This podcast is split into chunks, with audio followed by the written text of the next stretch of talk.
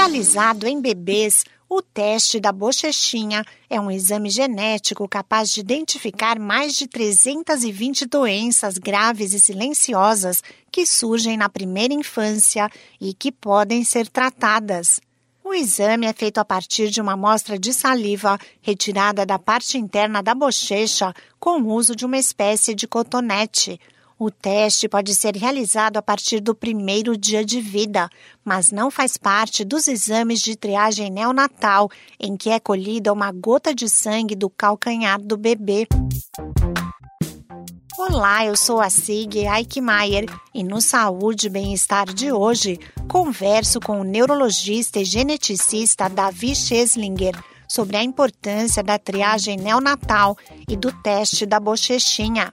O médico diz que hoje existem cerca de 6 mil doenças com causa genética conhecida, das quais aproximadamente 600 têm tratamento e mais de 300 têm o prognóstico melhorado se identificadas mais cedo. Ele esclarece quais são os tipos de triagem neonatal realizadas em recém-nascidos. Triagem neonatal mais clássica, mais antiga, é a triagem neonatal bioquímica. Ela testa para algumas doenças que têm uma manifestação é, química no, no sangue do bebê.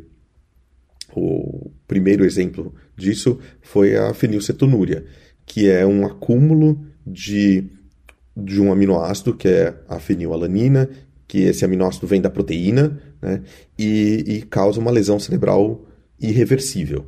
Então, nas crianças que têm fenilcetonúria, elas têm, a gente tem que restringir a dieta rica em proteína e isso já tem um ganho muito grande para evitar é, as consequências da fenilcetonúria. Né? A gente tem a triagem neonatal ampliada que testa para por volta de 30 doenças é, bioquímicas também, mas o teste da bochechinha ele veio para complementar e ele testa mais de 300 doenças. Algumas delas que têm alterações bioquímicas, mas muitas delas que não têm alterações é, facilmente identificáveis por nenhum outro método que não seja pelo sequenciamento genético. De acordo com o neurologista e geneticista Davi Scheslinger, com o diagnóstico, algumas doenças genéticas podem ser evitadas. Tem algumas doenças genéticas que a gente identifica que são por falta de uma vitamina, de uma proteína, de algum tipo de é, alimento específico que a gente complementa. Tem algumas doenças dessas genéticas que são é, evitáveis, que são tratáveis, em que basta restringir a alimentação para algum tipo específico de alimentação. Então, tem, tem crianças que não metabolizam bem proteína, tem crianças que não metabolizam bem algum tipo de é, açúcar ou de gordura.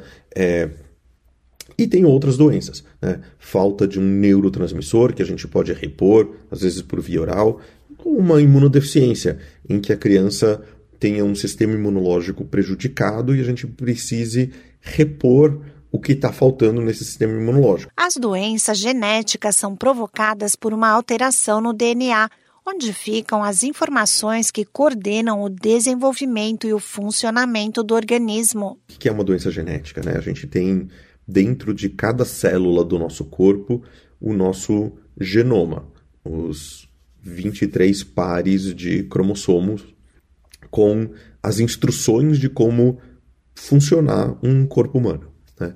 E, e, essas instruções elas podem ter uma letrinha, né? uma base errada, escrita errada. Pode ser que isso foi é, no processo de, de, de formação do, do, embrião, pode ser que isso veio já herdado do pai, da mãe ou dos dois. E, e quando isso acontece, pode ser que a gente não consiga produzir uma proteína que forma o nosso corpo e que faz o nosso metabolismo da maneira correta e por isso é, a gente tem, né, existem essas doenças genéticas. O médico diz que apesar de raras, as doenças genéticas afetam mais de 5% da população brasileira, o equivalente a cerca de 10 milhões de pessoas ou mais. Esse podcast é uma produção da Rádio 2.